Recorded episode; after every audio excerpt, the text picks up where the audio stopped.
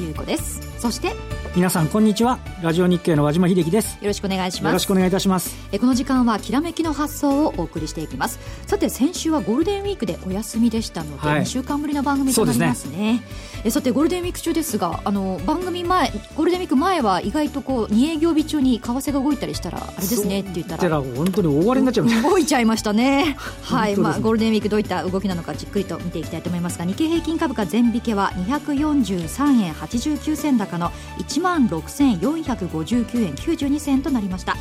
えそして今日のゲストですが久しぶりの登場です。結城太郎さんです。よろしくお願いします。よろしくお願いいたしますえではこの後ですね和島さんに前場の振り返りと今週の相場展望についてじっくりと話を伺っていきたいと思います。この番組はパンローリングの提供でお送りします。では、前場のマーケット日経平均株価午前の終値は上げ幅を拡大する展開で243円89銭高い16,459円92銭となりました。朝方安いところでは16,229円15銭ですね。9時27分につけたんですが、高いところでは11時14分に16,488円57銭までつけました。これはやはり為替の影響なんでしょうか？そうですね。あの、麻生財務大臣が10時20分ぐらいですかね、あの、まあ、今度あの、えっ、ー、と、105円の、の、とかっていうところから戻す局面でも、えー、ずっとね、あの、菅官房長官とも一方的だって言ってたんですけども、はい、あの、為替の介入も辞さずみたいな発言をしてまして、はい、それまで108円40銭ぐらいだったのが108円80銭ぐらいまで円安方向に進んだと。あの、昨日のニューヨークは、あの、あんまり大きな動きはなくて、えー、為替は昨日の夕方ぐらいから108円台に、はい、徐々に入り始めて、えー、まあ、あの、今日朝方も回線高で、まあ、この円安を受けた回線高で始まったんですけど、開一順後は、あの、今週決算がね、はい、どかどか山のように出るということもあって、ややこう、見送り気分が強かった。で、えっと、10時半、昨日までのあの、上海の株式市場も結構下げてたんで、えー、その10時半も心配だ的な動きもあったですけども、えー、物価の指標なんかもまあまあ予想よりは悪くないみたいなところで、えー、上海の株なんかもまあ安定して推移したということもありまして、えー、10時半ぐらいから、えー、株式市場も、えー、上昇をして、で、為替も円安になって、まあ、相乗効果というような形になって、えー、上昇したのが今日の午前中の取引であったというところでありますね。はい、朝方8時56分、為替は108円22銭だったんですが、はい、11時11分には108円80銭台をつけましたね。ね。どうでしょう、この為替に対する発言なんですが、口先だけでしょうか、実際あの、実際はやりにくいと思いますよね。あの、G7 前に単独介入とか言っちゃったら、ええ、そりゃそれで、なんかね、あの、見透かされて、また逆に円高進みそうな感じもあるんですけども、まあ、ただ、あのね、一方的な円高だけが少し止まってきているというところで、はいえー、一番円高になったのは先週105円の半ばぐらいありましたから、ええ、そこからすると3円、円安になってるっていうことを、まあ、円高の是正されてるということで、まあ、少なくともこう安心感というか、まあこうえー、不安の後退みたいなものが進んでるかなっていう感じでしょうかね。えはい、これ実際やるとしても、まだまあ100円台ではあるので、はい、まあね、以前やってたのってもっと80円とかそういう時代ですもんね。ですね。ですからね、このレベル感でやるかというとなかなかね、あの、難しいかなとは思いますが。ただ、マーケットにはね、いい、とりあえず安定してきたっていうね、先週はどこまでいっちゃうんだっていう感じありましたですからね。そうですね。はい、そしてマーケット見ていきたいと思いますが、今日は値上がり数が全体の84%、一方の値下がりが12.2%となっています。え特に中古型株が買われている感じがしますね。そうですね。あのー、やっぱりもう今日上昇率ランキングを見れば、えー、決算の良かったものとか、はい、自社株買いを発表したとか、株式分割発表したとかっていうような話ですし、下落率ランキングを見ればやっぱりもう計画未達だったとか、今期の業績悪いとかっていうね、はい、もう、もうまさに決算プレーでのオンパレードになってきていると。で、一つあの、昨日と若干違うのは、昨日あの、一部市場が、えー、今年最低の売買代金、はい、えー、去年の大納会以来という低さだったんですけど、まあ、今日も全部多いわけじゃないんですが、はい、商いが。そうです。で、昨日は一部がすごい換算になっちゃったんで、えー、マザーズ指数がドドッと上がって、高値を伺うような状況まで行ったんですけど、今日はマザーズは午前中は少なくともちょっと反落していて、えー、一部の試合がよろしいということもありまして、えー、少しお金は一部市場の方に、えー、滞留してるかなっていうような、そんな印象ではありますね。はい。これ、業種別で今日見た場合ですね、買われているのがガラス、保険、金融、金属となっています。一方、下げているのが、えー、金編の工業と石油ということですが、まあ、決算出てきてます。個別で何かそうですね。今日あの、午前中買われてる中で、まあ、あの、普通の会社で目立ったとか、ライオンとかね。はい。えっ、と、これは12月本決算で非常に大事案件。歯磨き粉が、ね、良かったっていう。というね、必需品です、ね、話ですし、で、一方下げてる方では浜松フォトニクスっていう、はい、まあよくあの、ノーベル賞の時に名前が出てくる、あの、物質の質量があるかどうかっていうのを調べたりする超ハイテク企業ですけども、こちら9月の本決算について、えー、計画にちょっと届きそうもありませんというような、えー、話で売られてと。まあ、まあ、まあ、ほとほと採用に、えー、こうした銘柄群が、決算で動いているという感じですね。はい。今日火曜ですが、まあね、西山さんがね、いらっしゃらないということで、株価の方は上がってるわけですが。ですよね。はい、はい。どうでしょうこの週の後半にかけての動きは？そうですね。あのー、このゴールデンウィークを挟んで先週、この番組もなかったんですけども、えっ、ー、と、先週の金曜、5月6日まで、6日間続落したんですね。はい。で、この間、1440円余り株価値下がりしてて、えー、要は、先週の金曜まで、そこから上がったのを辿っていくと、まあ連休もあるんですけど、4月24日からずっと下がってたで、やっぱり連休のところで、えー、円高とかがあったっていうことではあるんですけども、で、昨日109円高で今日も上昇と。少し不安が落ち着いてきてるんで、んえー、若干どうですかね、あの、上値をこう試しに行くか。ないしは、あの、明日とか、今日がソフトバンクで明日がトヨタの決算。はいはい。まあ、そこの段階で、今日経平均の一株利益が1092円ぐらいなんですけど、あの、ちょっとこれがね、どこまで下がるのか、ないしは粘るのか、っていうのも見極めつつ、はい、えー、不安の後退との、そう、せめぎ合いみたいな動きじゃないでしょうかね。うん、まあ、売られていた分の買い戻しというのはありますが、はい、個別ではね、やはり決算出てくるのでね。そうですね。日経平均はただし2月安値、4月安値を下回ってないんですよ。あ、はい。だから円高体制は少しできてきてるという部分もあるので、うん、それをこうね、あの、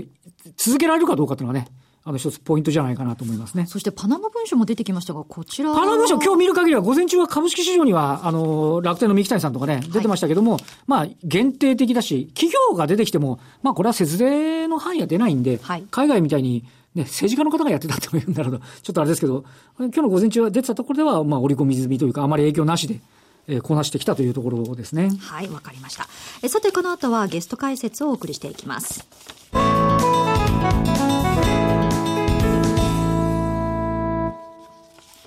では、改めまして、今日のゲストは、結城太郎さんです。よろしくお願いします。はい、よろしくお願いします。よろしくお願いいたします。さて、この番組、久しぶりのご出演となるわけですが。そうですね。はい。はい、結城さんは、では、改めまして、どういった普段お仕事をされているんでしょうか？はい、えっ、ー、と、私、本業がですね、あの、まあ、一級建築士なんですけれども、はい、主にあの、デザイン関係の仕事をしておりまして、えー、まあ、住宅から都市計画まで幅広くやってはいるんですけども、まあ、なかなかですね、住宅産業がですね、えー、デザインに特化してるとお金にならないということで、えー、まあ、趣味であの、かなり前から、まあ、相場というか投資を始めたんですね。で、FX や先物や個別株いろいろやっているんですけども、ここ数年はですね、まあ、個別株メインでやっております。はい。そして本も出されているんですよね。はい。えっ、ー、と、2012年の頃ですね、えー、当時はまあデフレが本当に、まあ、ひどい状態だったのでですね、まあ、かなりディフェンシブなやり方でですね、FX のまあ金利を狙うという、まあ、そういった類の本を書いております。はい。はい、そして DVD も出されている、はい、ということなんですよね。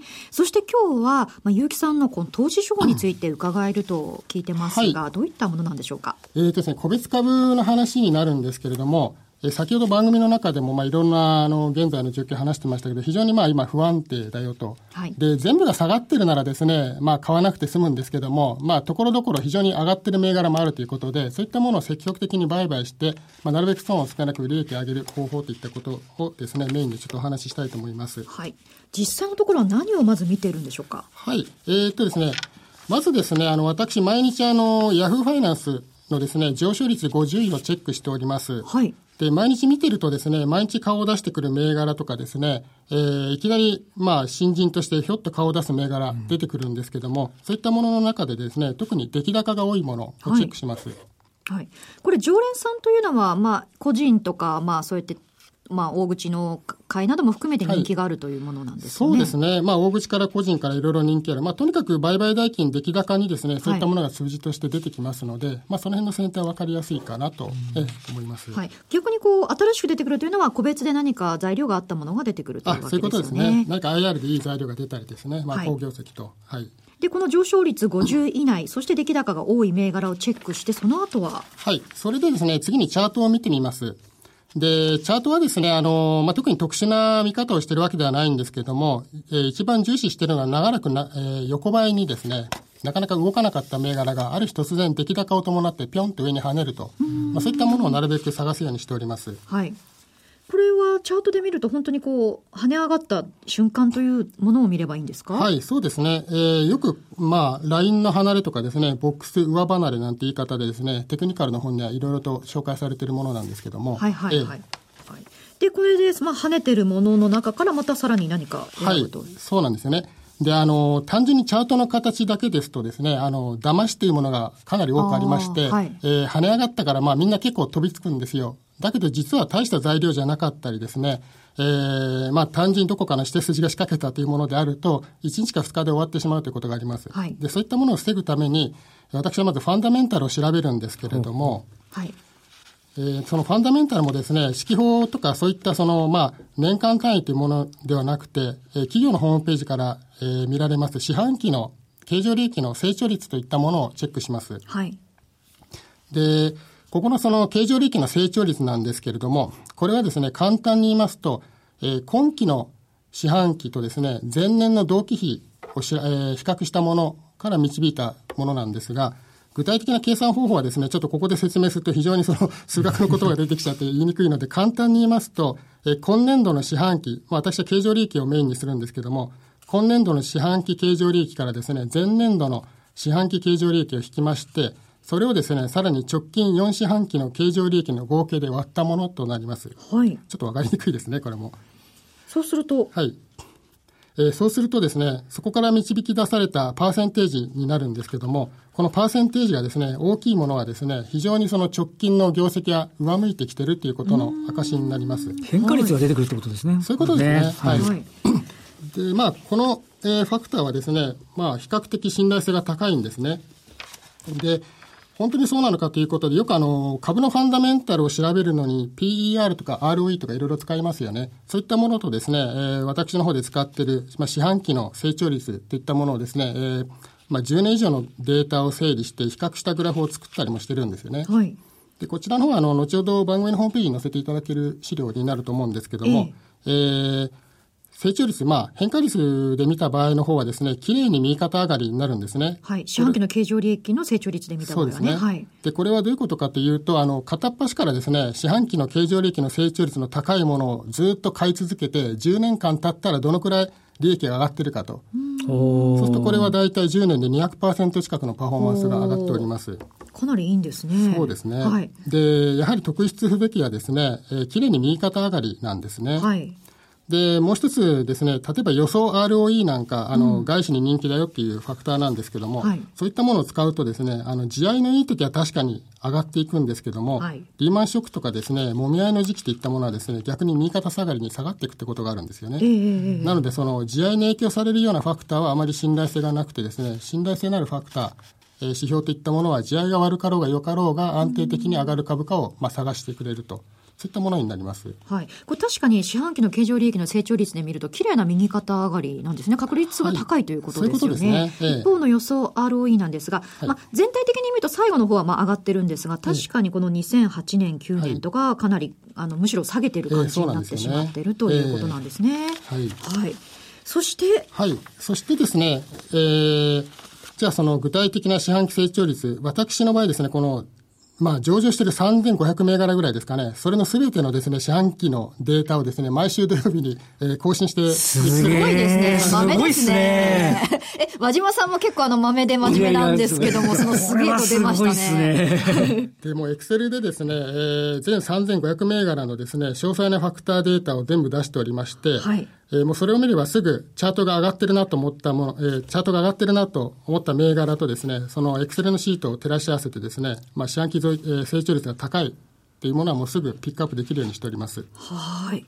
で、そこから選んだもので、えー最後に最終確認するんですけども、えーまあ何をやってるか、何をやってる会社かを調べてですね、はい市場のテーマ性はいにあ合致しているかと。はい。であと、まあ自分のストライクゾーン、自分が得意としているまあ分野なのかなと、そういった細かいことを調整しながら、最終的にまあ買うか買わないかを判断いたします。はい、これ普通にね、投資する上では、まあ、最初に何やってる会社かとか、まあ、材料があって、今日は買われてるから、じゃあ何か材料があって、何かこう、特筆すべきものがあるのかって見てきますけど、逆ですよね、これはね。そうですね。どちらかというとデータ解析から入りまして、そこからまあフィルタリングかけて最終的に、えーいい会社かどうかを調べる、まあ内容を調べるみたいな形になってますね。はい。まず、じゃあ、あの、数字ありきで、まあ、逆にその後に何やってる会社かで、どんな、じゃあ材料があったのかっていう。はい。で、それが裏付けができたら、ええ。本当に選べるということです。となんですね。はい。なるほど。そしてこれ、市場のテーマ性ってあります。まあ、はい。確かにそのマーケットでそのブームっていうのがその時々であるかと思うんですが、これはどういうものなんでしょうか、えーとですね、市場のテーマ性は非常に重要でして、はい。まあ株式はよく人気投票と言われますけれども、ええ。どれほど業績が良くてもですね、四半期成長率が高くても全然変われない銘柄っていうのもありまして、はい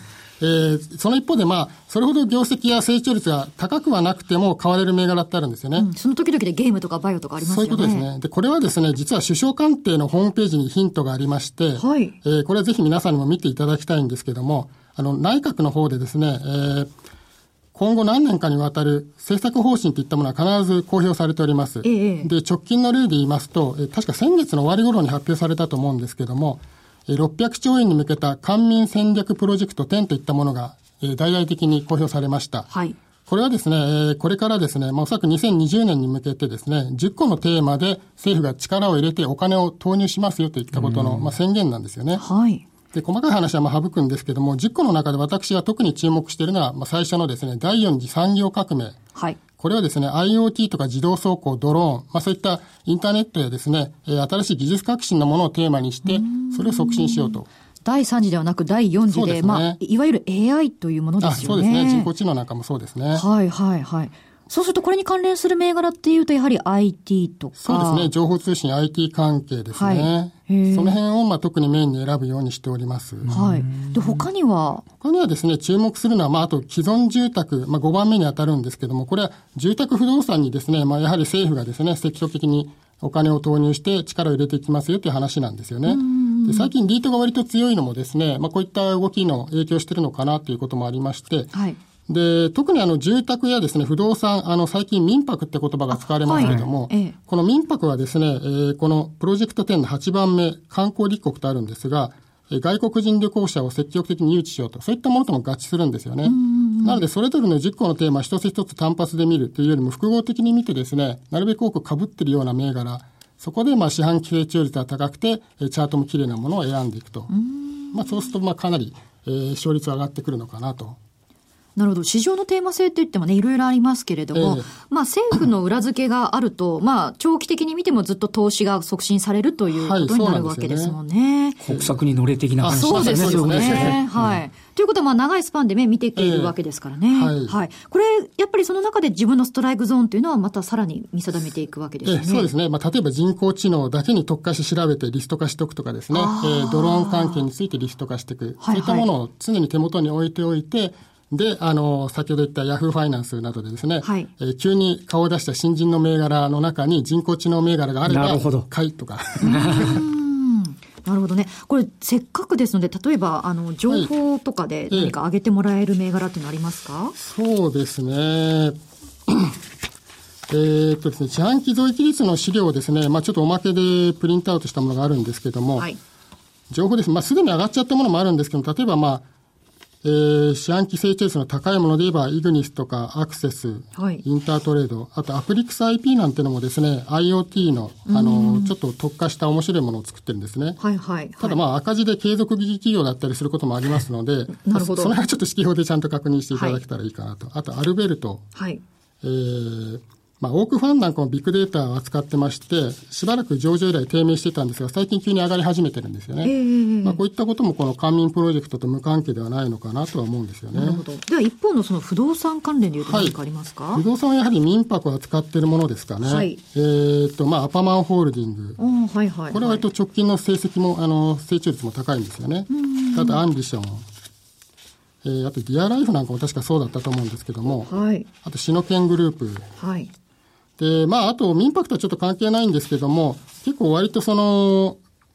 サラリーマン大家さんに人気の銘柄がオープンハウスなんてのもあるみたいですね。これも業績がかなり良くてですね、今日も確か上がってたような気がするんですけども。なるほど。ええまあ、こういったこのヤフーファイナンスからさらさらにこう銘柄をやって、はい。自分でそうやって選んでいくと、こういった銘柄が選ばれるということなんですよね。はい。あの、せっかくですから、この相場感も伺っていきたいんですが、はい。どうでしょう、目先のマーケットをどのようにご覧になってますか、えーとですね、これはあのちょっとアベノミクスの政策ともかなり絡んでくると思うんですけども、はいえーと私の個人の考えではですね、アベノミクス自体が今かなり停滞状態なのかなと。ええ。で原因としては最初掲げた3本の矢のうちですね、1本目は大成功したんですけども、はい。2本目の財政出動がですね、えー2014年以降、緊縮財政をなぜか取ってしまって、えー縮小してしまったんじゃないかと。で、デフレ要因はやはり、えーそう、えー供給に対する需要の不足から発生するという、まあ、これはグルグマンさんやスティグリスさんなんかが言ってることなんですけども、はい。ええそういったことから考えると、その再、えー伊勢志摩サミット前後にですね、安倍内閣の方でかなり大規模な財政出動が出るんじゃないかなと。で、それによって、その上昇の弾みがですね、はいもしかしたらついてくるのではないかというふうにちょっと予想はしております。で今現在はその様子を伺うために、はい。上がったり下がったり一進一退、ああ、なるほど、ええ。不安定な動きになっていそうですねるということですね。財政出動でいうと具体的に何が考えられますか、えーとですね、まあ、公共事業なんですけども、はい。まあ、公共事業っていうと、よくあの、過疎地の美術館なんてイメージ昔でいう。ね、ダムとか道路とか。ええ。そういうものではなくて、むしろその生産性を向上するためのインフラ、道路、まあそういったものがメインになるのかなと。あと、老朽化したものの耐震コードとかですね。はい。まあ今回熊本なんかもありましたけども。ええはい。ええ。じゃあまさにこういったなんかインターネット関連とかも含めたインフラね。いうことなんでしょうかね。ええまさにプロジェクト10の下支えとなるような、まあ、ハードウェアの整備ですかね。はいええということは目先は日銀の動きよりも政府の動きに注目とあいうこと私なんでしょうかはそう思いますね。日銀の緩和を期待、どうのこうのというよりは、政府の、まあ、安倍さんが何を発表するか、はいそこがちょっと肝かなと。ええはい。まあ、ど,、ねどういったものがね、出てくるか、ええ伊勢志摩サミットまで注目ですよね。黒田さんからしたってもいい加減に政府の方で何とかしてって話ですよね。よね僕にばっかり頼れとって話ですよね。もうね、マイナスまで来てる わけですからね。はいはい、期待しているところですね。え、そしてここでお知らせがあります。えー今日のゲストですね、結城太郎さんと親交も深い、ラジオ日経リスナーの皆さんにも馴染みの菅下清弘さんですね。え DVD 株価大暴落後の2016年相場見通し、有望40銘柄リストとチャート解説が好評発売中ということなんですね。え期間限定商品になります。まもなく販売終了ということなんです。内需関連注目株やリートなどの有望40銘柄を取り上げまして、チャート解説にまで落とし込んでいるんです。500名以上の方が納得した人気の DVD となっていますので、え詳しくは番組ホームページからご覧ください。さて、結城さんもね、菅下さんとは親しいわけですね。そうですね、月1ぐらいでお会いして、いろいろとお話を伺っておりまして、はいええで、まあそうですね、菅下先生、いろいろ面白い銘柄を見つけていただいてですね、はいその銘柄も私よく参考にするんですけども、あ、そうなんですね。はい。でまあ、特にこの、今回この DVD40 銘柄入ってますけども、はいこの40銘柄をですね、全部あの、四半期成長率、まあ、すぐふるいにかけてですね、どの銘柄が有望かなということをさらに絞り込むことをやっております。なるほど、なるほど。ええなので、まあ、ラジオのリスナーの方もですね、ちょっと今日のあのホームページにアップしたおまけを目を通していただいて、さらにそうですね。フィルタリングするということですね。わ、かりました。え、ここまでは結城さんにお話を伺っていきました。どうもありがとうございました。はいありがとうございましたた。さて番組もそろそろお別れの時間となっています千引けは243円89銭高5番もこのね調子でいけるといいかなっていう感じですかねねはい素敵も来週も素敵なゲストをお招きしてじっくりとお話を伺っていきたいと思いますお楽しみにえここまでは和島さんにお話を伺っていきましたどうもありがとうございましたありがとうございました。えそれでは皆さんまた来週この時間にお会いしましょうこの番組はパンローリングの提供でお送りしました。